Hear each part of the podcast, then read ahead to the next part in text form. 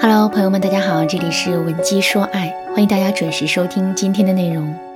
如果你在感情当中遇到了情感问题，你可以添加微信文姬零六六，文姬的全拼零六六，主动找到我们，我们这边专业的导师团队会为你制定最科学的解决方案，帮你解决所有的情感问题。昨天我在刷抖音的时候，刷到了一句网络流行语：“一山不容二虎，除非一公一母。”乍一听啊，这句话还真挺有意思的。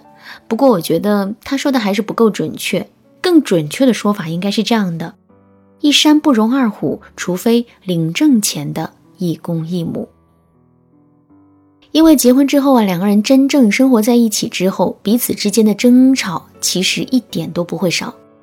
这不就在前两天，我还收到了粉丝小敏的求助。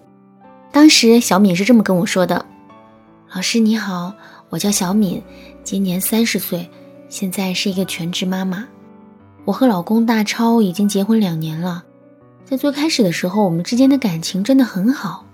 他温柔体贴、细心，事事都为我考虑，把我照顾得很周到。我也很感念他的付出，所以每天晚上他下班回家之后，我都会为他准备好丰盛的晚餐，并且还会给他按摩、洗衣服。这样和谐的状况大概持续了一年左右的时间吧。到了后面，他对我的耐心就开始慢慢变差了，动不动就会冲我不耐烦、甩脸子。再到后面，我们之间就爆发了第一次争吵。那是一个冬天的晚上，他下班回家之后，看到我躺在卧室里睡觉，晚饭也没做，就认定我是在偷懒，所以他就臭着一张脸。没好气的冲我说了很多不中听的话，我当时正发着烧呢，心里面本来就脆弱，需要安慰。听了他这番话之后，我实在是忍不了了，于是就跟他大吵了一架。从那以后，我们之间的争吵就再也没有断过。现在我们几乎是三天一大吵，两天一小吵。而且不只是因为矛盾吵，因为误会吵，生活中任何一点小事，我们都能几句话吵起来。比如说有一个中午，我做好了饭叫他吃饭，他当时正在打游戏，过了十分钟都没有过来，我当时一下子就急了，三步并两步走过去，一把就把电源给拔了，然后我又转过身来对他说：“你看看你，整天就知道打游戏。”别人把饭做好了，请你都请不动，你怎么就这么大的架子呢？他当时也急了，还没等我说完，就冲着我大喊：“你说谁天天打游戏呢？我不就玩了这么一小会儿吗？大周末的，我放松一下还不行了？再说了，谁让你做饭了？你不愿意做可以不做，少吃一顿饭饿不死人。”就这样，我俩因为十分钟的游戏，你一句我一句的吵了一整天。而且这还不是最严重的问题，最让我感到担忧的是，我觉得我们之间的感情修复能力特别差。每次吵完架之后，我们都会非常默契的进行冷战，而且每次的冷战都会持续两周以上的时间。最长的一次，我们竟然足足冷战了一个多月。老师，我现在都严重怀疑他现在是不是已经不爱我了。我们结婚才两年呢，孩子也就一岁不到。怎么日子就过成这个样子了呢？您说，这到底该怎么办呢？听了小敏的故事之后，你是不是也在一瞬间突然有了一种感同身受的感觉呢？确实，夫妻之间的吵架和冷战真的是一件非常普遍的事情。不过，我们也不要畏惧争吵，因为吵架本身并不可怕。我们现在所要面对的一切后果，也并不是由吵架这件事情造成的。是因为我们不懂吵架的技巧，也不会吵架，这才导致了最终的结果。就拿小敏的案例来说吧，小敏和老公刚结婚的时候，彼此之间是充满着好奇和新鲜感的，所以在实际相处的过程中，他们才会一直保持如胶似漆的状态。到了后面，随着小敏和老公之间越来越熟悉，两人之间的激情肯定是不断下降的。这个时候，矛盾和冲突势必会成为主旋律。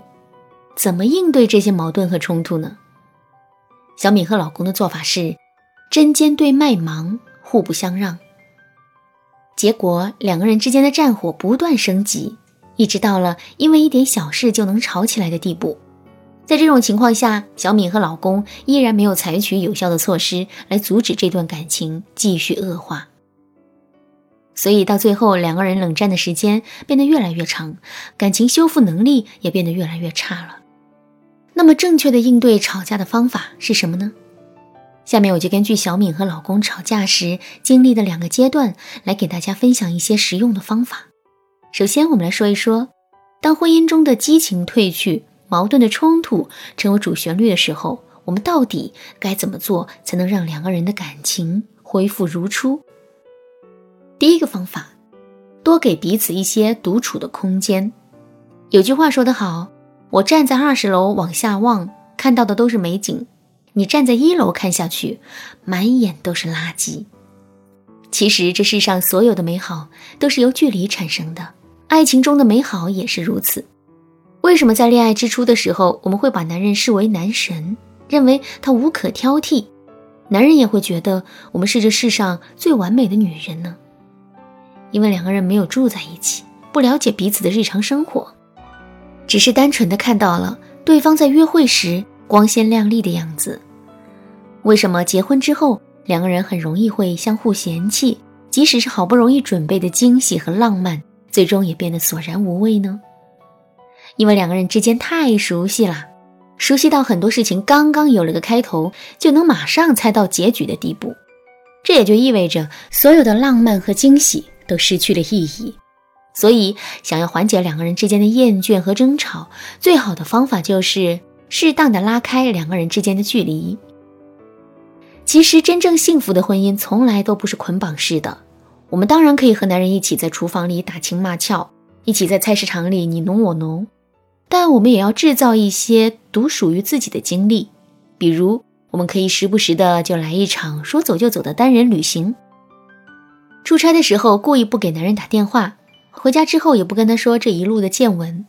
再比如，养成写日记的好习惯，不要把自己的烦恼和心里话毫无保留的倾诉给男人。晚上下了班之后，也不要径直回家，招呼几个朋友聚一聚，顺便拓展一下自己的夜生活。这样一来，男人对我们的感觉就不是厌烦，而是揪心了。有了这个前提，两个人之间的矛盾势必会不断减少。不过呢，我还是要给大家强调一下“适当”两个字。如果我们把自己和男人的距离拉得太远的话，男人也会觉得自己受到冷落。在这种情况下，两个人的感情反而会变得越来越疏远。怎么才能避免这种情况出现呢？如果你不知道该怎么做，那就赶紧添加微信文姬零六六，文姬的全拼零六六，来获取导师的针对性指导吧。好啦，今天的内容就到这里了，剩下的部分我会在下节课继续讲述。闻鸡说爱，迷茫情场，你得力的军师。